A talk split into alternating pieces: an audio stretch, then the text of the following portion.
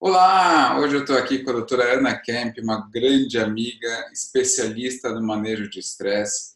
E ainda mais nessa pandemia toda, né? acho que todo mundo está vivendo um pouquinho mais de estresse. E a gente resolveu falar um pouquinho aqui sobre um, um tema bastante importante. O que é estresse? Aninha, muito, muito obrigado pelo aceite do convite. E vamos, vamos começar esse bate-papo aí gostoso. Com certeza. Então, só para quem não me conhece, para me apresentar, eu sou médica também, ginecologista, e eu fiz uma formação em Harvard de gestão de estresse, tá? Então, por isso que o Patrick me chamou aqui para conversar com vocês. Então, de uma maneira bem geral, o estresse é uma resposta normal do nosso corpo a qualquer coisa que aconteça na nossa vida que exija uma adaptação ou uma mudança de atitude de alguma coisa que eu vinha fazendo. Isso pode ser com coisa boa, pode ser com coisa ruim. Então, pode ser quando perde o emprego, pode ser quando vai ter um emprego novo, pode ser quando se separa, pode ser quando vai se casar, né? Os dois lados podem gerar na gente estresse. Tudo que a gente precisa se adaptar, passar a agir de uma forma nova, gera aí essa resposta do nosso corpo e essa resposta, ela, por si só, ela não é ruim. Ela é o que faz a gente, que motiva a gente a agir, que prepara o nosso corpo para ação, tá? O problema dessa resposta é quando a gente não sabe desligar ela ou quando ela é ativada várias vezes, que aí ela começa a desgastar o nosso corpo. Então, o estresse em si não é ruim, e eu sempre gosto de falar isso, porque eu acho que, que a palavra estresse aí anda muito ligada só a coisas ruins, e a gente tem que entender que essa reação fisiológica do nosso corpo ela é necessária para a nossa sobrevivência e para a nossa adaptação. O ruim é a gente não conseguir desligar essa resposta. É, é, é, muito importante você tocar nesse assunto, porque assim, muitas pessoas pensam, putz, o estresse, né? Quando a gente fala estresse, já pensa em algo ruim. E não necessariamente é isso, né? É justamente a gente conseguir desligar aquela chavinha, conseguir interromper determinadas coisas. Mesmo, por exemplo, homens adoram, né? A gente gosta de jogar bola, eu particularmente jogo mal pra caramba, mas eu gosto mas, Vamos pegar, por exemplo, um jogador de futebol, né? Com certeza ele começou quando criança jogando bola com os amigos, adorava jogar bola. Aposto que os pais chamavam eles, vem para dentro, né? Vem tomar banho, vem comer, vem fazer lição de casa. Mas a pessoa queria ficar lá jogando bola o tempo inteiro. E hoje a gente vê também vários jogadores de futebol também, vários atletas, enfim, é, com estresse em decorrência das cobranças e tudo aquilo, né? Então a gente exatamente a, a gente vê que muitas coisas existe um, um, um, limiar, né? A mudança não é tão grande assim, né? Isso tem tem até uma curva que ela é como se fosse um U invertido, né? Que conforme você aumenta um pouquinho o estresse, vai aumentando a sua performance, vai aumentando a sua eficiência em relação às coisas que você faz. Só que chega um ponto que a gente chama que é o ponto ótimo e que para cada um esse ponto ótimo vai ser diferente. Né? E para cada atividade que você faz no seu dia, esse ponto ótimo vai ser um ponto ótimo diferente. A partir desse ponto, quanto mais você aumenta o estresse, a sua é, produtividade, a sua eficiência começa a cair. Então, é bem isso que você falou, né? Então, o jogador de futebol, quando ele estava ali numa coisa que era prazer, que ele queria brincar, queria se divertir, até queria existir um nível ali de competição com o coleguinha, aumentava ele, a, a, a performance dele, ele querer performar melhor. A partir do momento que esse estresse começou a vir com, é, com valor, sei lá, do quanto ele vai receber por mês, porque ele tem que performar tanto para poder manter aquele salário, aí muda, né? A perspectiva dele muda, ele está olhando para o jogar futebol de uma forma diferente. E é a mesma coisa que acontece com a gente, depende muito da forma que a gente está olhando para a situação. Acontece em tudo, né? A gente vê os amigos que trabalham no mercado financeiro, no começo, nossa, que legal, consegui fazer isso, consegui fazer aquilo, e de repente o cara está num, num burnout total. É, nós médicos também, nós gostamos de fazer o que nós gostamos, o que nós fazemos. Né? Só que mesmo nós acabamos entrando num um círculo de cobrança, de querer performar melhor, de querer abraçar o mundo, de querer fazer tudo. E também a gente tem vê altos índices de estresse, né, de, de burnout em médicos. Né, e às vezes são fatores que a gente não pensa, por exemplo, né, na área de saúde, a papelada que a gente tem toda para preencher, burocracia, é uma das coisas que aumenta o burnout. Então, é. às vezes são coisas que a gente não pensa que é isso, né? A, a gente às vezes até se culpa. Mas como que eu não estou aguentando fazer? Como que eu não estou com tanta vontade quanto eu tinha antes, né? A gente não, não, não entende que são fatores pequenos, às vezes, no dia. É, ou naquela tarefa que podem impactar isso, né? Impacta a forma como você está olhando para a sua profissão que você acaba cansando de ficar ali resolvendo burocracia, né? E, e, é muito a questão de saber delegar, né, também. É, eu vejo, por exemplo, quando eu comecei o consultório, o volume era pequeno, é, então quando aparecia uma cirurgia, nossa, eu adorava. Não, vamos fazer a papelada do, da cirurgia, né? Então eu mesmo entrar em contato com o hospital, fazer agendamento, fazer o relatório, fazer tudo. É, a partir do momento que a gente, graças a Deus, vai aumentando o volume e tal, a papelada da cirurgia é, um, né, é difícil, é chato de fazer. E aí, uhum. a partir do momento que eu aprendi a delegar isso, ufa, sabe? Eu é. consegui é. relaxar né, e conseguir aproveitar aquilo que eu gosto, que é lidar com o paciente, é fazer a cirurgia e não fazer a pelada propriamente dita, né? Então, muitas vezes as pessoas não sabem delegar, né? E isso acaba Exatamente. acumulando muita coisa, né? É, o que você fez aí foi você desenvolver uma estratégia para se adaptar à situação. E é isso, é, é, é esse pensamento que a gente tem que levar para a nossa vida, né? As coisas que estão de alguma forma pesando, que estão sendo difíceis, a gente precisa desenvolver uma forma para a gente lidar melhor com aquilo. Seja delegar para alguém, seja pedir ajuda, né? Seja recorrer a algum profissional em algum momento que a gente não está bem. Né? Aprender o que eu posso fazer para facilitar, né, para mim ali. E, e, agora que a gente conseguiu mostrar que o estresse e o manejo do estresse envolve todos, inclusive nós, profissionais da saúde, eu queria que a gente falasse um pouquinho uh, sobre as nossas pacientes com endometriose, as pacientes com dor crônica. Uh, a gente vê que a vida de uma paciente com uma doença crônica, de um modo geral, é uma vida chata, difícil, difícil de lidar, né? Uh, você vai tendo, você tem angústia, você tem frustrações, você tem esperanças, você tem decepções, e tudo isso pode levar a um ciclo vicioso que aumenta em muito o estresse. Com certeza. E, e aí. Então, pode falar. É, o, o, que, que, o que, que pode acontecer com essas pacientes, né? Tanto assim, como que a doença pode levar ao estresse, como que o estresse pode piorar a doença? Ótimo.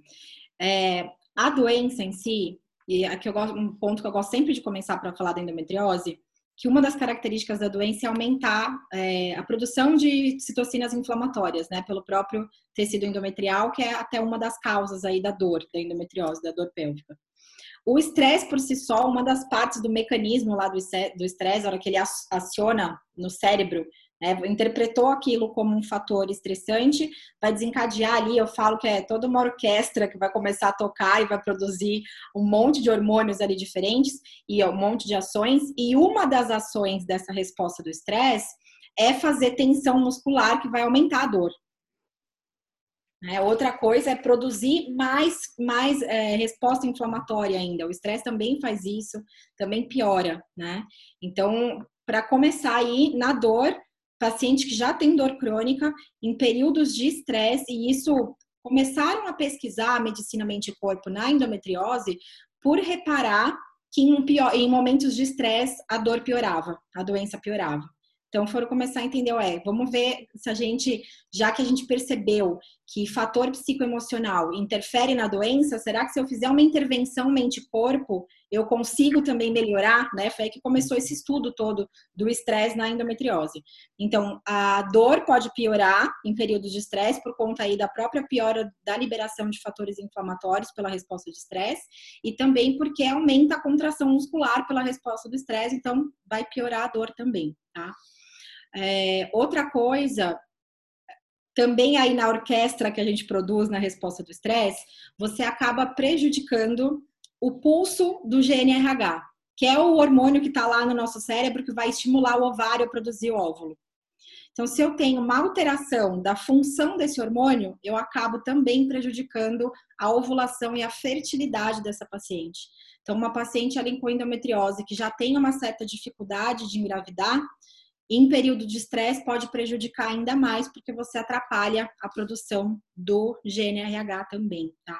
Então, eu vou, eu vou pedir uma licença poética aqui e a gente tá vai sair um pouquinho da endometriose rapidinho, só porque você ah. levantou essa bola aqui.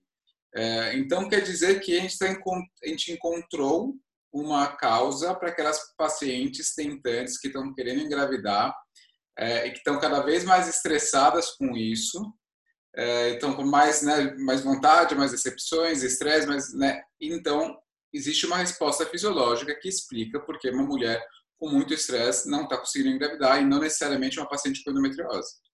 Exatamente. É porque o, o GNRH, que é esse esse hormônio que é produzido ali no cérebro, é ele que vai começar a liberar o FSH e o LH. Eu sei que a gente está falando termo técnico aqui agora, mas é que eu sei que também tem outros profissionais de saúde que acompanham a gente. E o FSH e o LH, eles que vão estimular o ovário a produzir o óvulo. Então, se esse hormônio primeiro ali está sendo alterado pelo estresse, toda essa orquestra feminina para liberar o óvulo não vai estar tá sendo, é, não vai estar tá funcionando adequadamente. Então vai atrapalhar mesmo, né? Eu não sei se acredito que você, já, que você veja isso bastante, mas eu pego bastante no consultório paciente que em período de estresse envia menorreia, para de menstruar. Então, ou até menstrua mais vezes, com, nossa, bagunça bastante o ciclo menstrual, né? Mas, no geral, é, acaba inibindo a menstruação, inibindo a ovulação em períodos de maior estresse. Você vê como, como, é muito legal isso, né? A gente pega, por exemplo, na época da faculdade, que a gente não, né, que a gente vê que a medicina é uma ciência de doenças de verdades transitórias, porque na época da faculdade falava assim, olha, o psicológico age, a gente não sabe exatamente como, mas o psicológico age, por isso essa mulher muito uh, que quer muito, que está muito estressada, né, muito ansiosa, não consegue engravidar. E de repente quando ela desliga, ela vai relaxa, ela viaja, ela vai fazer alguma coisa que ela gosta, ela consegue né, curtir o momento e aí ela vai consegue engravidar. Olha que interessante isso, né? É, quantas histórias de mulher que tenta, tenta, não consegue, e adota, depois que adotou um, engravida naturalmente. Já ouvi várias. Sim, inúmeras, inúmeras. É. Então, eu, eu, acho que vale a pena a gente falar disso e né, aproveitou que você levantou a bola e a gente tocar nesse assunto, porque é algo que realmente impacta e atinge muitas, muitas mulheres. É, a gente sabe o quanto, o quanto um período de uma tentante é um período conturbado, porque né? Você cria uma expectativa, a cada mês que você não consegue engravidar, eventualmente fica assim uma frustração, a mulher fica chorosa, o casal fica choroso, fica triste, uhum. é, e a gente tem que entender que é uma coisa natural e que quanto mais relaxado e mais conseguir curtir o momento, melhor, né? Com certeza.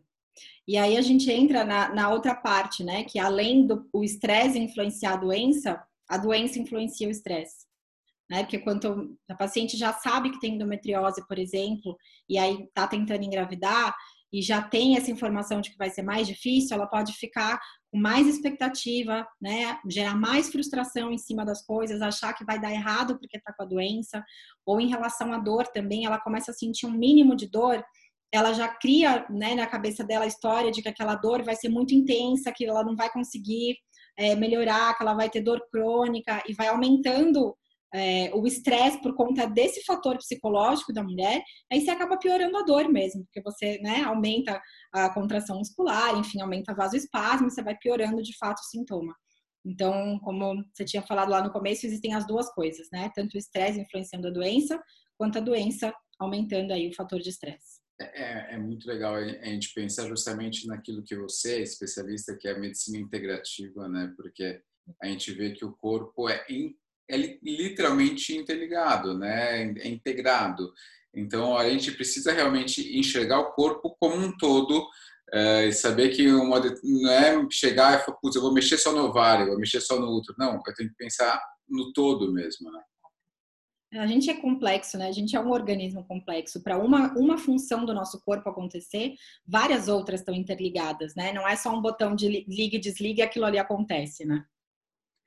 E Ana, é, me diz uma coisa, e o que, que, o que, que a gente pode fazer é, para ter um manejo do estresse? Né? De, você falou, o grande problema em si não é o estresse, mas é a perpetuação, a gente não conseguir desligar aquela chavinha. O que, que a gente pode fazer para poder desligar aquela chavinha? É, é aqui que entram as pesquisas, né, que eu te falei, das intervenções mente-corpo. O que, que são essas intervenções mente-corpo, né? Que são as coisas que a gente pode fazer para desligar a resposta do estresse. Tudo que a gente puder fazer que quebra um padrão de pensamento automático, que é o quê? O padrão de pensamento automático é aquilo. É, você pensou ali num fator de estresse, ou, por exemplo, a mulher com endometriose, ah, vou ter dificuldade de engravidar, não vai acontecer de novo esse mês. E a hora que você fica pensando nisso, você fica contando essa historinha, indo até o final, até onde vai gerar, quanto tempo eu vou ficar sem conseguir engravidar, você fica remoendo aquela história, você fica ativando a resposta de estresse durante todo esse período que você está pensando nisso. Então, o que, que a gente faz? A gente tem que fazer alguma intervenção que eu interrompa esse ciclo de pensamento para que eu pare de desencadear essa resposta de estresse e ao mesmo tempo que eu consiga desencadear uma resposta oposta, que é o que a gente chama de resposta de relaxamento. Tá? Então, é uma resposta fisiológica também já comprovada, que ela é completamente oposta à resposta do estresse e controla essa resposta. Então, o que, que a gente pode fazer para conseguir liberar essa resposta de relaxamento? Então, pode ser meditação, é, pode ser oração, se você estiver ali presente naquilo que você está fazendo, porque eu já fiz muitas vezes isso, a gente vai começar a fazer ali uma oração e você entra no automático, você está fazendo a oração e pensando em outra coisa, né? Então ali não adianta. Passou minha culpa também. Você tem que estar ali presente naquilo que você está fazendo, né? É, intervenções como yoga, alongamento, tai chi, tudo isso são intervenções que a gente chama de intervenção mente-corpo e que podem ajudar a desativar essa resposta de estresse e, ao mesmo tempo, ativar a resposta de relaxamento. Né? Então, é, aqui são as, as coisas que são mais comprovadas que ajudam a ativar essa resposta e a quebrar o ciclo de estresse. Ana, e uma das coisas que você falou aqui foi de meditação. É, e é muito engraçado quando a gente ouve meditação, a gente ouve não pense nada, esvazie seus pensamentos. Cara, eu acho impossível isso, eu não consigo fazer isso. E vou ser muito sincero, eu já tentei fazer meditação, não tentei muito, não foi com afinco, uhum. é, e foi por conta própria, nunca procurei ninguém para me ensinar a fazer, não sei se existe técnicas ou não para isso. É, gente, me explica mais sobre isso. É, isso é uma coisa que eu acho que foi de tradução que foi trazido para o português, o esvaziar a mente, e não existe esvaziar a mente, né? É, eu sempre falo que o seu coração foi feito para bater, seu pulmão foi feito para respirar, sua cabeça foi feita para pensar. Então é impossível você parar de produzir pensamentos e parar de pensar. O que a gente consegue é, em todas essas práticas e principalmente na meditação é não produzir novos pensamentos a partir do pensamento automático que a sua mente gerou. Então existe aí uma pesquisa que a gente gera, se eu não me engano, 6 mil pensamentos por minuto, alguma coisa assim é, ou ao longo do dia, perdão, não por minuto ia ser muito. 6 mil pensamentos ao longo do dia, pensamentos automáticos, que você não tem nenhum controle. O problema é que geralmente surgiu esse pensamento, a gente começa a contar uma historinha em cima dele, lembrar de um monte de outras coisas, né? E encadear ali um monte de outros pensamentos. Então, o que a gente vai fazer na meditação é isso, é perceber. Apareceu um pensamento, é como se você colocasse um rótulo, pensamento. E acabou, você não vai continuar contando aquela historinha. Então, você vai continuar percebendo pensamentos, mas conforme você vai praticando, você vai diminuindo a quantidade de coisas que você pensa junto. Ou seja, por exemplo, estou lá na meditação e lembro, putz, a conta de luz cai amanhã. A ideia é ok, eu lembrei da conta de luz, mas não vou me preocupar. Ah, depois eu tenho que fazer isso, aquilo, aquilo outro. Isso, porque o que acontece normalmente é isso, a conta de luz. Nossa, então a hora que eu acabar aqui, eu vou lá, eu vou pegar o celular, vou pegar a conta, já vou escanear o código de barra, vou pagar, em seguida eu já vou ver se tem outra conta. A gente vai contando essa historinha. Uhum. O que a gente deve fazer na meditação é, tem a conta de luz, pensamento, depois da meditação eu penso. Né? No começo não é fácil, porque é automático você encadear o resto. Mas você vai desenvolvendo essa autopercepção e essa autoobservação e conseguindo devagarzinho e desligando, falando, ok, hora que eu acabar a minha prática, eu volto a pensar nisso, né? A conta não vai, não vai é, deixar de ser paga em 20 minutos, não é isso que vai estragar alguma coisa, né? Não vai, é, não vou ser bloqueado porque não paguei daqui 20 minutos. Você falou justamente os 20 minutos. Uh, existe um, um, tempo que a gente deveria fazer meditação, ou que seria aconselhável de fazer meditação por dia, por semana, por mês, enfim? A gente leva de 15 a 20 minutos para conseguir ativar a resposta de relaxamento.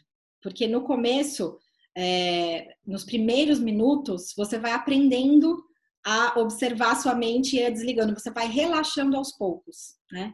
Vai é, desacelerando aos poucos. Então, vai de 15 a 20 minutos para você conseguir de fato sentir esse benefício fisiológico de diminuir consumo de oxigênio, diminuir frequência respiratória. Você precisa desse período, tá?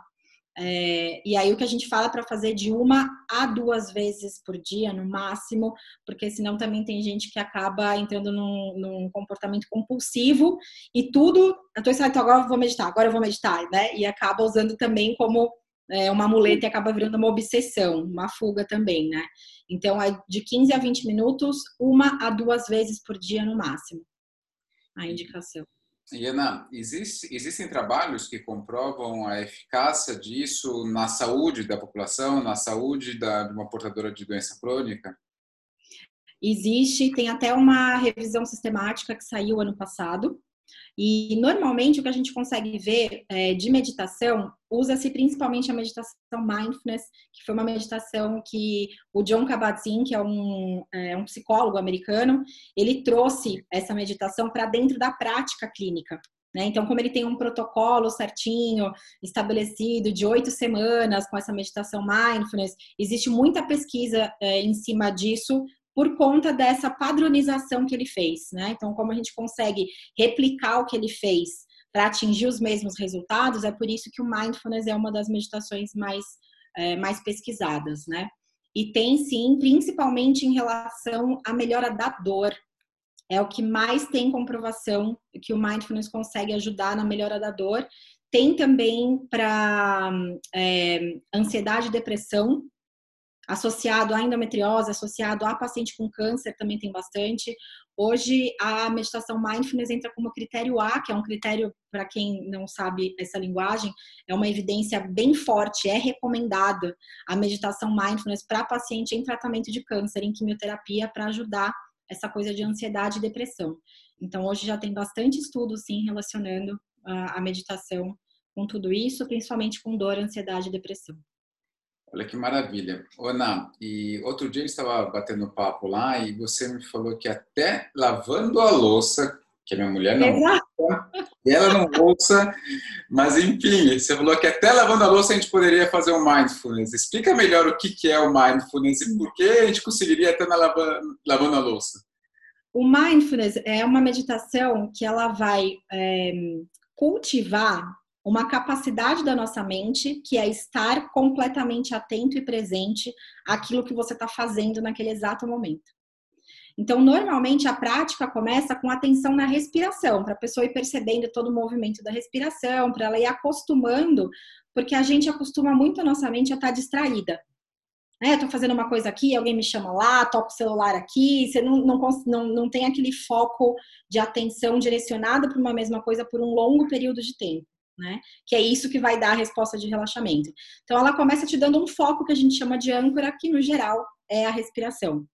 Mas, conforme você vai treinando, você vai conseguindo trazer essa característica da sua mente, que o mindfulness é uma característica da mente, estar atento ao momento presente, é, nas, em todas as coisas que você faz. Então, tomando banho, você pode estar atento a todas as sensações da água no corpo, de todos os movimentos que você está fazendo enquanto toma banho, inclusive lavando a louça, né? Você está ali, você não está lavando a louça pensando na paciente que você atendeu, na conta que tem que pagar, no filho que está acontecendo alguma coisa na escola. Você está ali lavando a louça prestando atenção no movimento da, né, da esponja em cima do prato e está olhando só aquilo, né? E eu acho que uma coisa que é importante também, o mindfulness a gente tenta praticar, o que a gente fala da atitude de não julgamento. Porque normalmente acontece alguma coisa, a gente já julga, gosto, não gosto ou neutro, né? A gente já coloca numa dessas três caixinhas. E no mindfulness a gente também tenta trazer é, essa característica de olhar para as coisas sem julgar, com curiosidade, como se fosse a primeira vez que você está vendo aquilo, que você está olhando aquilo, né? Que às vezes mudando essa perspectiva a gente acaba mudando, inclusive a forma como a gente enxerga as experiências. Maravilha. Na, nossa, cada vez que eu converso com você eu aprendo mais, é, é fantástico. A gente poderia ficar aqui horas e horas e horas conversando sobre isso, sem dúvida alguma. Dá para até marcar um, um, final de semana inteiro só para falar sobre isso. Dá mesmo. É? Mas, infelizmente, a gente vai ter que terminar aqui. Então, eu queria suas considerações finais o que, que você daria de dica para as nossas pacientes, que nossos ouvintes aqui, que têm uma doença crônica, que têm dor crônica, que têm endometriose e estão enfrentando essa questão do estresse? Comecem praticando a respiração consciente, que é o que eu chamo de mini. Um minuto de consciência da respiração. põe uma mão no peito, outra mão na barriga e sente todo o movimento da respiração, né? A barriga, a mão subindo e descendo junto com a respiração por um minuto. Começa assim, para você ir acostumando com essa ideia do que é parar e sentir meu corpo e prestar atenção assim, né, em mim, e depois devagarzinho vai aumentando, ou até procurar alguém se você quiser de fato entrar aí no mundo da meditação. Maravilha. Ana, muitíssimo obrigado pelo aceite do convite. Eu que agradeço o convite. Uma delícia aqui. Nosso, nosso papo é sempre gostoso, a gente sempre se interage bem aqui. E fica o convite para novos bate-papos, com certeza. Com certeza. Obrigada. Eu que agradeço. Obrigado. Tchau, tchau. Tchau.